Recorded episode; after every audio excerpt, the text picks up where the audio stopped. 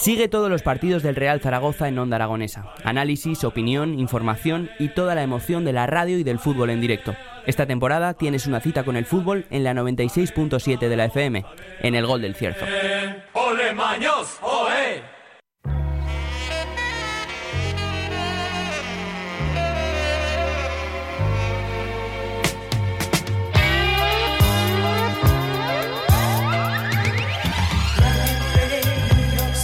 Son las 10 y 38 minutos de la mañana y nosotros desde aquí, desde el Centro Comercial Independencia del Caracol, arrancamos las mañanas de Onda Aragonesa a través del dial que estás escuchando, el 96.7 de tu FM y esos distintos medios digitales. Y como hemos comentado antes previamente con Pilar Santolaria, en el día de hoy se celebra el Día Mundial de la Poesía y por eso mismo, con esa misma razón, hemos invitado a dos poetas, a Fernando Sarrea y a Fran Picón de la Asociación Aragonesa de Escritores. Muy buenos días. Hola, buenos días. Buenos días, un placer estar aquí con vosotros. Bueno, en el día de hoy vamos a hablar de lo que significa ser poeta, de esta efeméride del día de hoy y sobre todo de ese ciclo denominado Poesía para Perdidos que el pasado 17 de marzo celebrasteis otra nueva edición en la bóveda del albergue. Pero antes de nada, abridnos esta efeméride, el Día Mundial de la Poesía, por favor.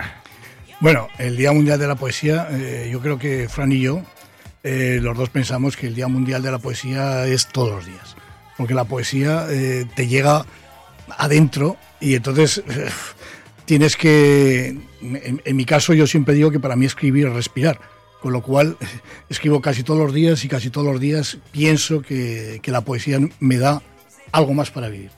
Sí, estoy totalmente de acuerdo. Eso de vivir, o sea, escribir es respirar, ya lo decía también Ana María Matute, y estamos totalmente de acuerdo. Yo, yo lo que creo es que la poesía, además de un género literario, es una forma de entender la vida mm. y como tal, pues para nosotros es todos los días del año, pero nos mm, enorgullece que de alguna forma eh, gente que no está tan vinculada a la poesía este día sea consciente de que, de que existe. Es decir, que ser poeta es una filosofía de vida.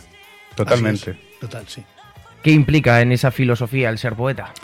Eh, en mi caso es la percepción de las cosas de otra manera distinta.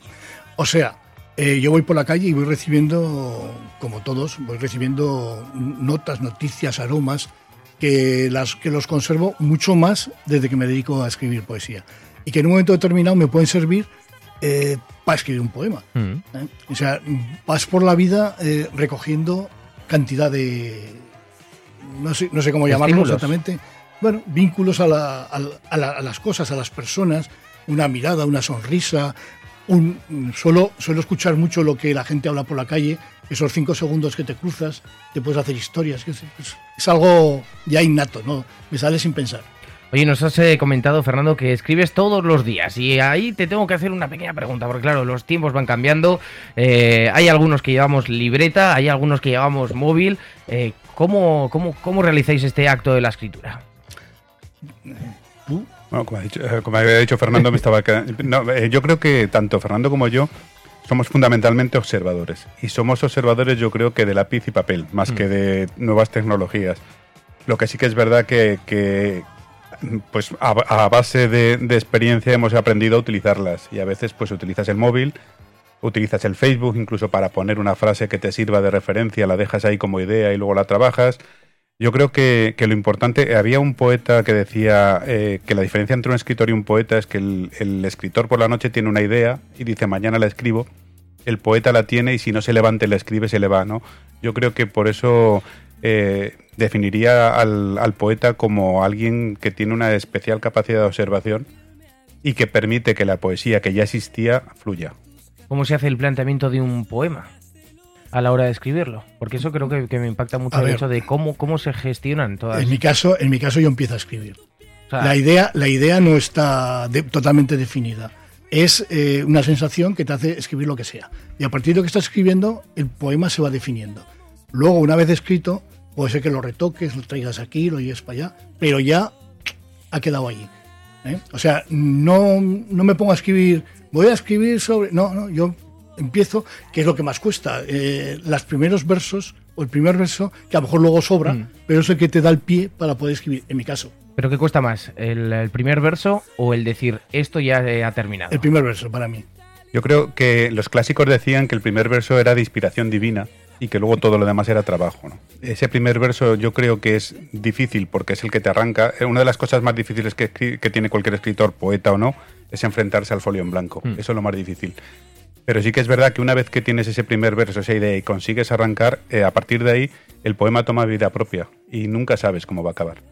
Nunca que, sabes. que lo que pasa también a los poetas como, a los toreros, Hmm. que al final tienes que rematar bien el poema, porque a lo mejor lo dejas medio abierto, medio, medio vivo, mm, y ya el poema ha perdido todo. Es que eh, yo me pongo, me estoy imaginando ahora escribiéndome y nu- nunca sabría dónde parar, dónde decir, ya he expresado todo lo que quiero expresar.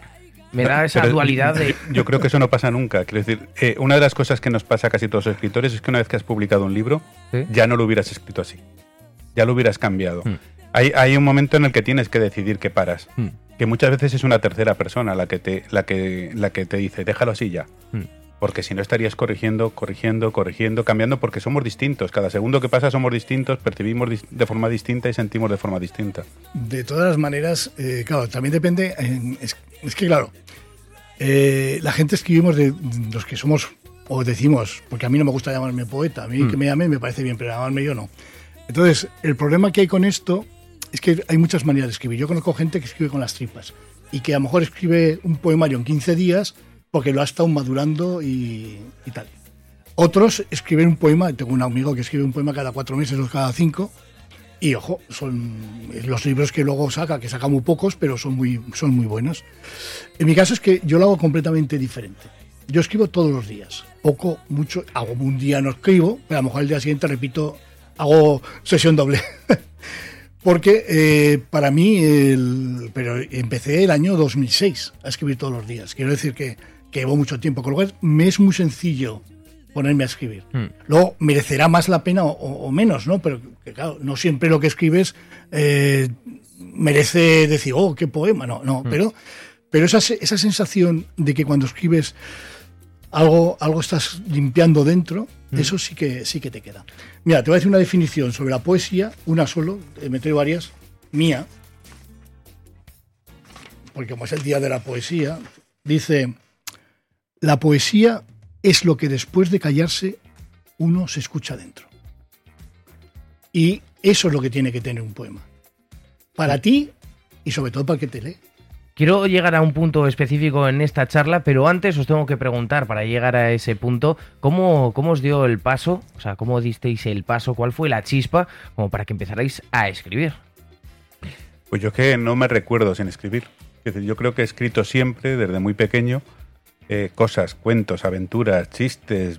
Y, yo creo que el primer boceto de poema eh, que se lo llevé a mis padres, yo tendría pues, 14, 15 años. Un poema que seguramente era horrible, que seguramente era infumable, pero ya tenía esa necesidad de escribir, como bien ha dicho Fernando, quizá como terapia, como, como sanación, ¿no? como forma de, de soltar eso que llevamos dentro y que no dejamos que se enquiste a través de un poema. Mm. En mi caso, yo me acuerdo haber empezado la universidad, sobre todo, iba yo con un macuto de aviación en la cual llevaba a Watt Whitman, hojas de hierba, y siempre iba papel para escribir. Mm. Y yo recuerdo que me iba en los bares donde estaba, eh, pues escribía en las, o en las servilletas o en los posavasos. Por cierto, que a lo mejor de vez en cuando veo a algún amigo o amiga antigua y me dice, mira lo que tengo aquí. Y es un posavasos con algún poema mío que digo, pero no se enseñes a nadie porque son horribles, pero, pero sí. Así, así, me, así me recuerdo. Porque yo antes, eh, cuando estudiaba el bachiller, eh, escribía sobre todo asuntos de, eh, lo- aquellos dictados que nos mandaban, a- a- redacciones y cosas así, y las mías eran todas de risa. La podía haber seguido por ese lado y a lo mejor estaba haciendo monólogos, pero no, no sé, la poesía en el fondo, el día que te atrapa, pocas veces te suelta. Bueno, van avanzando los años y con eso ya llegamos al punto de la conversación donde quería llegar. Hay una palabra que quiero que me digáis qué, qué opináis sobre, sobre ella, ¿vale?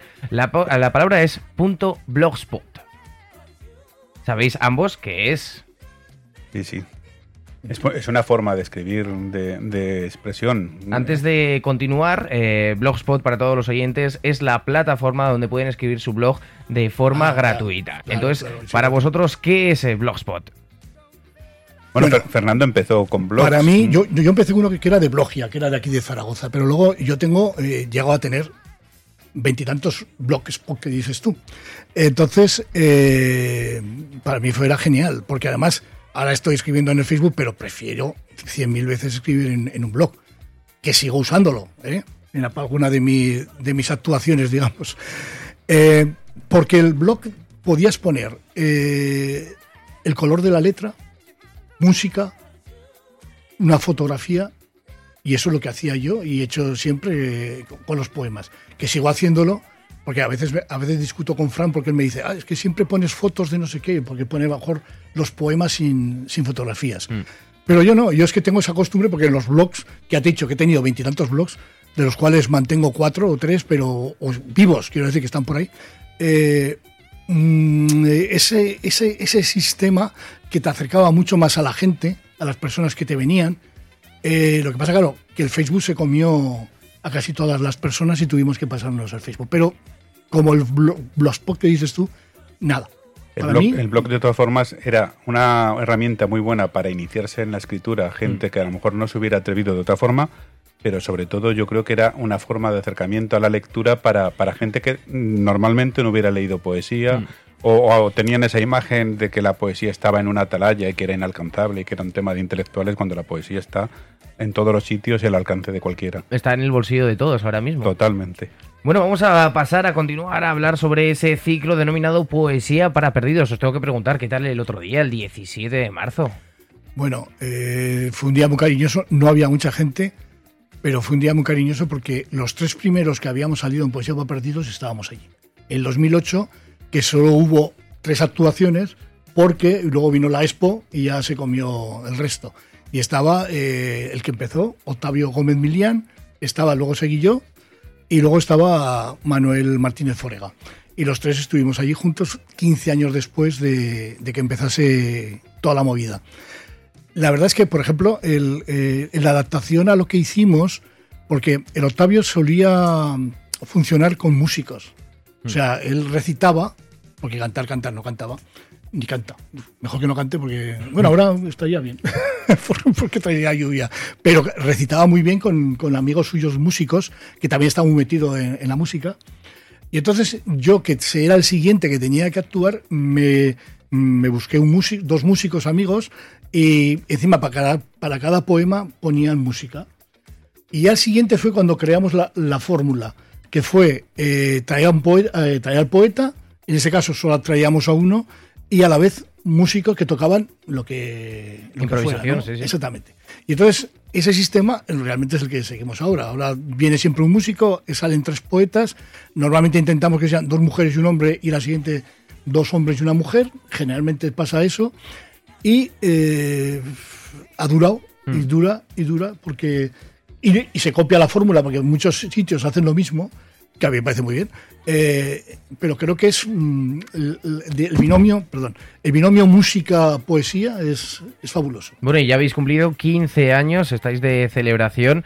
¿Qué ha cambiado desde, ah, desde entonces?